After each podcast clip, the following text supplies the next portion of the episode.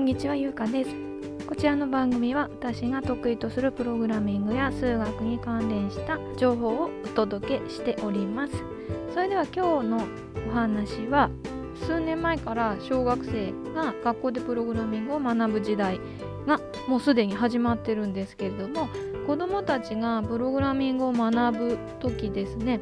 避けずには通れない先取り学習についてのお話をしたいと思います。結論を言ってしまいますと先取り学習しなきゃやっぱいけないんですよね例えば、まあ、小学校3年生でプログラミングをクラッチで始めましたっていう時にいろいろ作る上で学校で習ったことだけ使えばいいってことはほぼありえないと思います。えーと、時にはですね学年を超えた算数の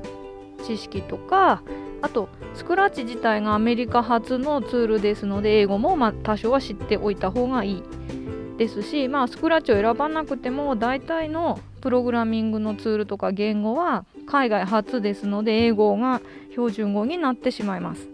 でそういう時にじゃあ学校でやってないからもう,、まあ、もうちょっと大きくなってからしようかっていう選択肢もあるとは思うんですけれどもとは言ってもですねじゃあ仮にですね今私大学生教えてますけど大学生でもやっぱり自分で調べなきゃいけないことや出てくるんですよね。だからまあどの時点でもその習ったことだけでやるっていうのはほぼありえないと思います。小学生の場合はわからないことを調べるといっても、まあ、参考書をどういうのを読んだらいいかっていうのは多分お父さんお母さんと一緒に調べたりすると思うんですけれども読めない漢字も出てくると思いますしちょっと意味が分かんない言葉も出てくるんじゃないかなと思ってます。でそんな時にやっぱりまだ学校でやってないからやめようと怖がってしまうとですねやっぱ先に進まないんですね。今日のお話は先取り学習をして得られる財産についてお話ししたいと思ってます。まあ、知らないことを自分で調べる能動的に調べるっていうのはそもそもどうやって調べるかを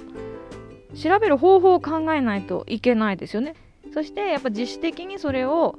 自分が考えた方法で行動しないといけないです。時には無駄になっちゃうこともあるとは思うんですけれども自主的に行動する、まあ、勇気っていうんですかね。あの、まあ、意欲。でそして仮にそれが学校で習ってないことを自分の力だけでできたっていう達成感。これらっていうのは決してなくならない未来の大切な財産だと思ってます。その調べた事柄っていうよりその一連の過程ですね。それは未来の大切な財産だと思っておりますので、まあ、それについてちょっと詳しく話していきたいと思います。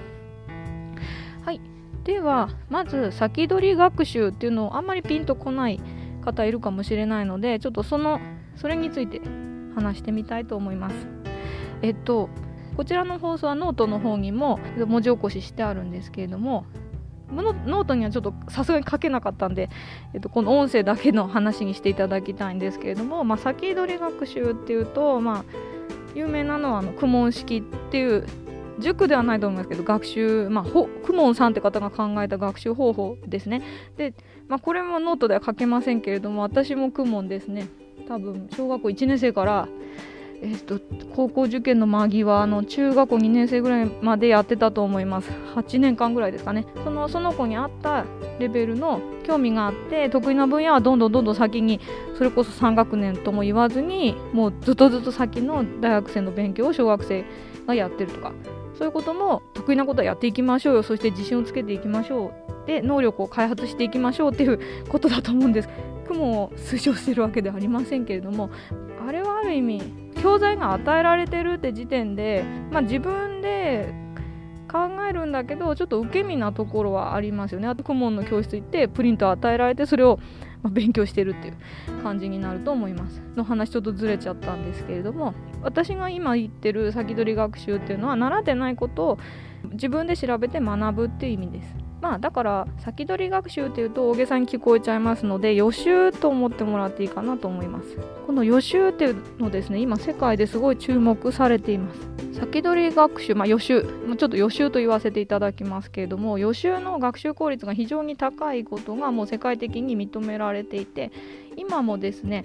私がいる大学も含めてですね反転授業といって事前に学生さんが予習をしてきた上で授業に臨むスタイルっていう手法がかなりの大学が採用してるんですよね。結構学習効率が高いということで。でこれもともとはアメリカの公立学校で始まったことが今世界中で広まっているようです。なぜ予習がいいかっていうと、まあ、当然ですね先に勉強してるから授業で内容が深まるのはま当然わかるんですけれども従来の学校の授業方法っていうのは授業をまあ一方的に結構聞いてそしてその、まあ、例えば小学校だったら45分ですけれども45分間で習ったことを理解しているか確認する手段として宿題とかテストがありますよね。まあ、こういうもう方法は結局その45分間を効率的に使ってないっていう風ななんか考え方も出てきてるんです。そこを例えばちょっと20分でもその授業の内容を予習することで授業に積極的に参加できて当然2回目授業が2回目になりますから理解が深まっていくそして本来宿題とかで出すような部分までアウトプットの幅が授業中に広がってその演習問題について友達とかとディスカディスカッションできるっていう効果も確認されています。だからこの予習をして効果が上がるのはもちろんなんですけれども予習を、まあ、することっていうんですかねわからないことを習ってないことを自分で学んでいくっていう姿勢も身につくっていうことが言われています。なので、まあ、私はですね学習効率が上がるっていうのはまあ当然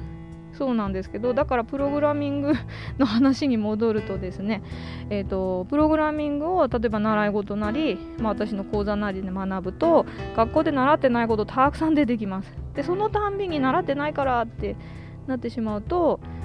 やっぱもったいないです、まあ、習ってないなら調べよう。ちょっと先生に聞いてみようとか。それって習ってないからできないっていう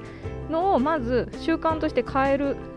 訓練にもなるかなと思っています。習っていないことを、まあ、積極的に自分で調べてみる意欲とかそもそも調べる方法を自分で考えないといけないですよね。これ結構難しいかなと思います。子どもたちにとって。でそれを自分でできた達成感っていうのをプログラミングを学ぶ過程で得られることができてこれらの一連の行動って大人でも共通することですよね。大人になると本当に知らないことだらけで習ってないからできませんなんて通用しませんよねやっぱ社会では。自分で調べて、まあ、自分で試してみて自分で達成する必要がありますのでそういう習慣ですかねそういうのを子どもたちの頃から身につけていくっていうことはとっても大切な未来の財産となるのではないかなと私は思っています。はいなので、まあ、そんな大切な財産というか習慣ですね習ってないことも自分で積極的に調べていく意欲。まあそれが結構一回自分でできるとまたやってみようって気にやっぱなりますのでそんな大切な財産をプログラミングを通して身につけることもできますのでこんなお話をさせていただきました。はいそして最後にちょっとお知らせをさせてください。12月の3日の土曜日のえーと、10時半からです。算数が楽しくなるスクラッチプログラミングワークショップを開きたいと思います。対象は小学校の、まあ、高学年 C56 年生を対象にしています。えーと、スーパー電卓を作ろうっていう題名でお知らせがノートに書いてありますのでこちらの音声の概要欄にも載せております。でどういう内容かちょっと今簡単に言いますと、まあ、普通に普通に左から、まあ、例えば 1+2 とかそういう電卓は簡単にできますしもうすでに YouTube に私がアップしてるんですけれどもあそうですね。先週の内容が電卓簡単電卓でしたよね。で今回このワークショップで作るのは例えば 1+2×3 とすると掛け算の方先に計算しないといけないですよね。それをちゃんとこの電卓は分かってくれてる。そんな電卓を作りたいと思います。掛け算を先にして計算の順序もプログラミングされているようなスーパー電卓をみんなで作っていきたいなって思っておりまして企画させていただきました。詳細は、ま概要欄に URL 貼ってありますのでぜひ、え、ご覧ください、まあ、もしですね当日参加が難しいとか途中で風邪ひいちゃったとかなら録画配信もしておりますし質問は自由に、えっと、お申し込みいただいた方は自由に質問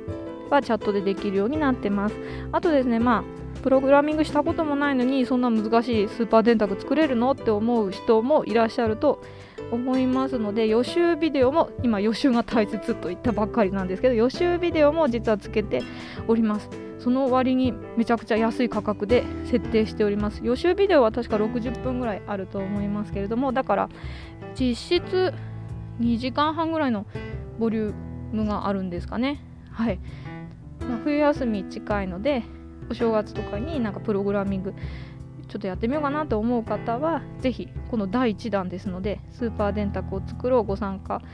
くださると嬉しいです。第1弾があるってことは第2弾も実は12月に企画しております。第2弾は図形の予定です。